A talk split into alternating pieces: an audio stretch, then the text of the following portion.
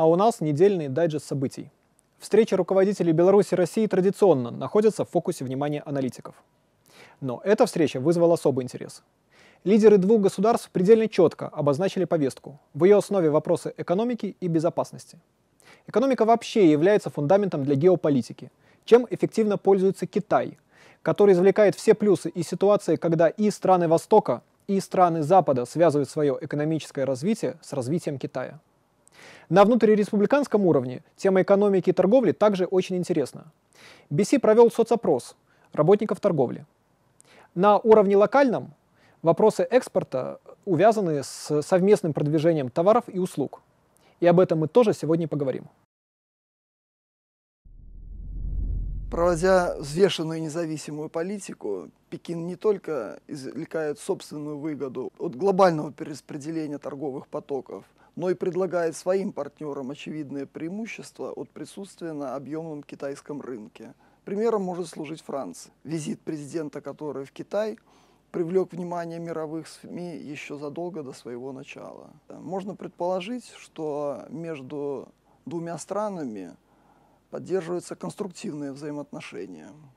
Еще до визита ведь европейские политики делали громкие заявления, связанные с Украиной, с необходимостью автономии, либо уменьшения зависимости от Китая. Громкую точку поставил официальный представитель МИД Китая, заявив, что Китай не нуждается в указаниях извне. Среди политических итогов визита – можно выделить следующее. Франция заявила о стратегической автономии.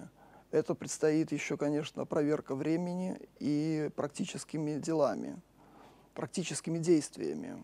Во-вторых, в Елисейском дворце, э, похоже, есть понимание, что тайваньский вопрос – это внутренний, внутрикитайское дело.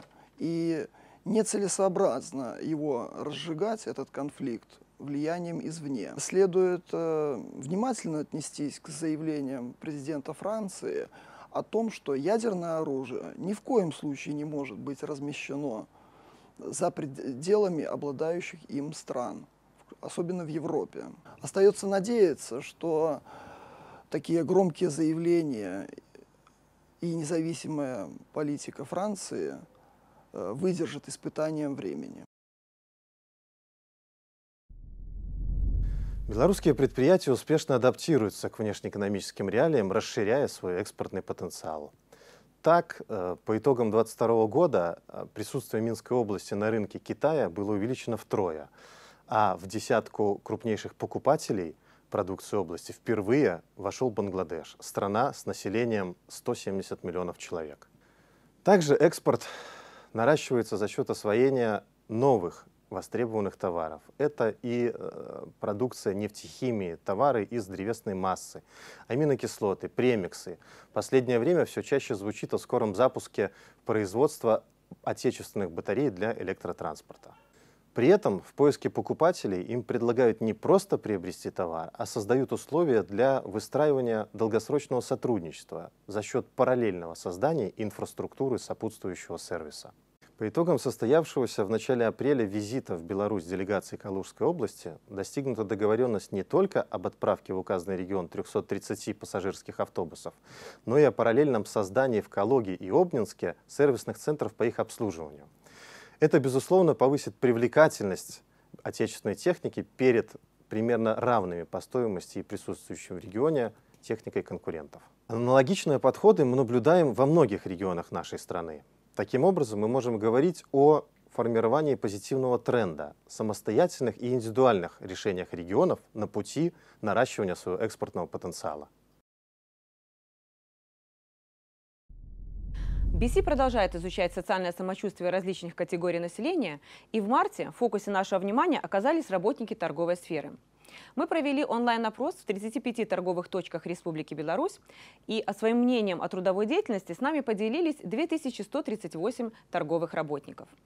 Кроме этого, на базе BC на прошлой неделе прошел экспертный семинар с участием представителей торговых сетей и органов государственного управления, в ходе которого мы обсудили проблемные аспекты в этой сфере. Несколько слов о результатах исследования. В оценке трудовой деятельности работники демонстрируют достаточно высокий уровень удовлетворенности.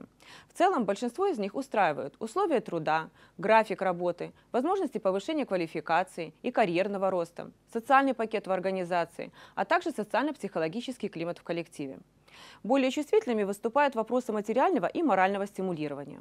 В силу специфики своей трудовой деятельности работники в целом достаточно уверенно чувствуют себя на рынке труда. А, большинство не ощущают угрозы потери работы по независящим от них причинам, такими, таким как сокращение штата или закрытие торговой точки, и в целом не сильно они обеспокоены проблемой безработицы. Что же касается автоматизации, то эти вопросы также не сильно волнуют работников торговли, поскольку они уверены, что машина никогда не сможет в полной мере заменить человека. Наиболее волнующими вопросами, связанными с жизнью в родном городе, выступает уровень оплаты труда и рост цен на продукты и товары первой необходимости. При этом инфляционные ожидания невысоки. Таким образом, социальное самочувствие работников торговой сферы можно охарактеризовать как умеренно позитивное. Они не относятся к категории высокооплачиваемых профессий, тем не менее их устраивает трудовая деятельность, и они уверены в ее востребованности. От темы экономики вернемся к вопросам безопасности. В развитии договоренностей, достигнутых в ходе встречи главы государства в Москве, состоялся визит министра обороны Российской Федерации в Минск. И эксперты говорят о возможном изменении законодательства союзного государства в сфере безопасности. До встречи на следующей неделе.